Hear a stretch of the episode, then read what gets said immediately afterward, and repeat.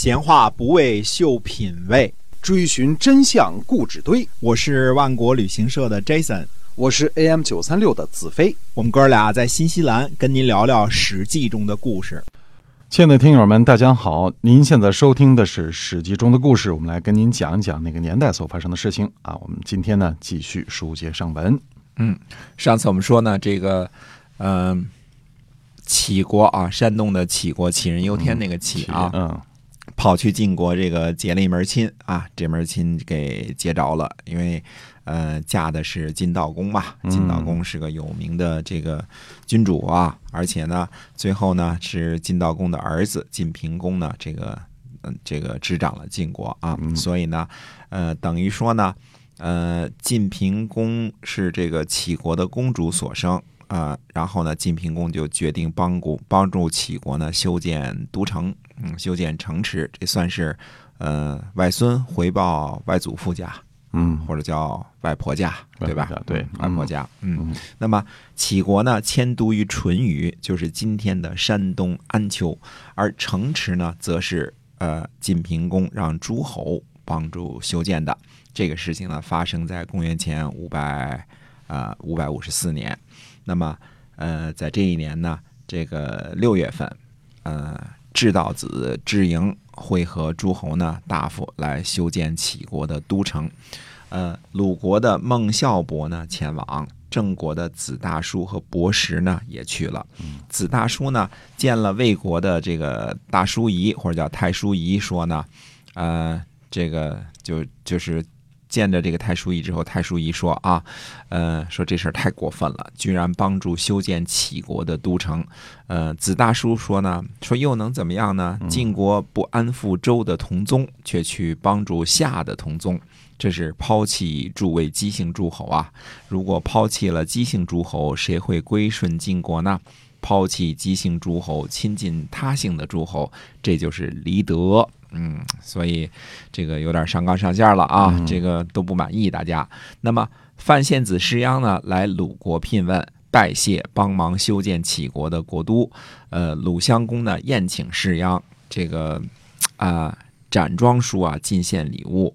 呃，宴饮之时呢，需要举举行这个宴设啊、就是在这个宴席上边儿这个射箭的这么一个，它是一个礼啊啊，对，嗯呃，这个礼节呢，需要这个参与的人呢懂得周礼的礼节，并且呢还善射啊、射箭得射得好啊，要这样的人来举行。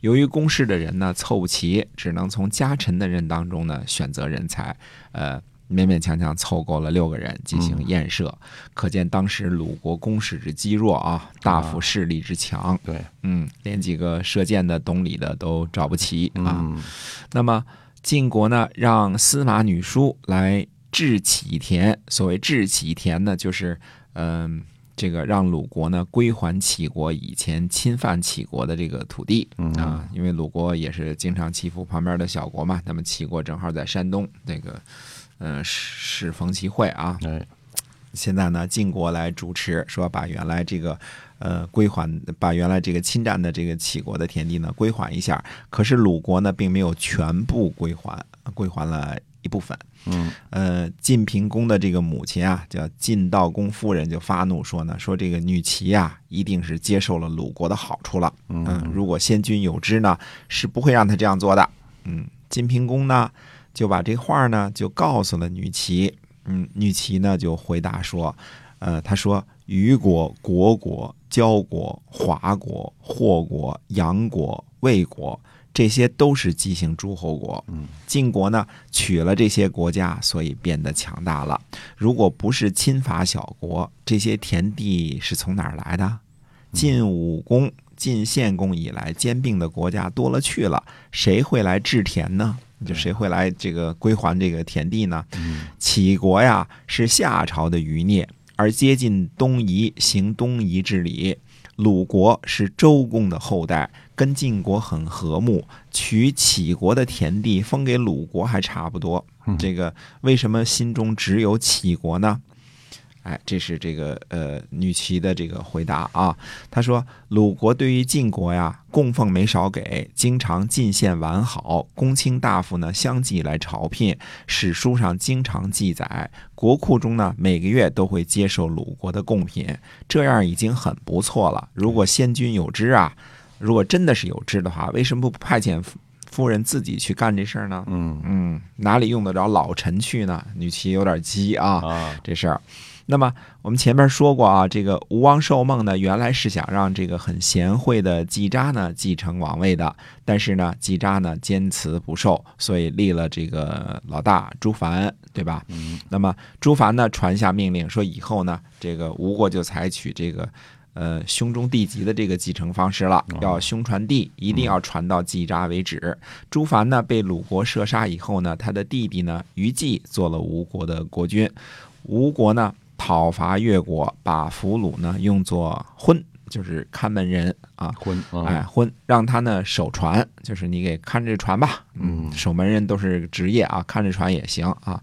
那么吴王于季呢来视察船的时候呢，这看门人呢就用刀呢杀死了于季，哎，嗯等于是这个这个用的不好啊，这个这个看来越国人还是比较强悍的啊，嗯不一样。，哎，那么之后呢，呃，弟弟呢叫于妹，呃，继位为吴王。啊、于季的儿子呢，这个我们说，呃，不知道是谁。那么，但我们知道呢，于妹的儿子呢叫公子光啊。啊，公子光哎，，公子光后世大大的有名啊，嗯哎，那么呃，这个呃吴家的兄弟呢，还有一位呢，这个庶出的弟弟，就是后来继位的吴王僚嗯啊，这几个人呢，以后都会大大的有名，我们会慢慢讲啊，嗯讲到伍子胥那时候再慢慢讲啊。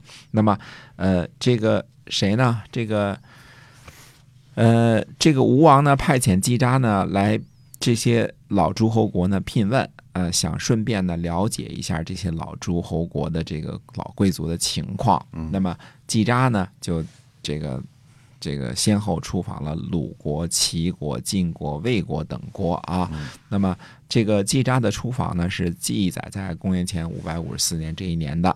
季札这个人呢，不但贤能，而且呢深通周礼，还有深通周乐。嗯所以这个季札的出访啊，呃，现在的话说呢，可以说是在老贵族这个中间啊，刮起了一股季札旋风啊。季札呢，嗯、非常的有本事啊。嗯那么季札呢，被封在延陵，排行第四。我们说过啊，伯仲叔季啊，所以又被称为呢，呃，延陵季子。那我们下回呢，就花点时间呢，看看这位吴国的新贵啊，嗯延陵季子这个王子到底是怎么样的一个风采。好，我们今天呢节目就先跟您讲到这儿了，感谢您的收听，您记得可以把我们的节目呢分享出去。好，我们下期再会。再会。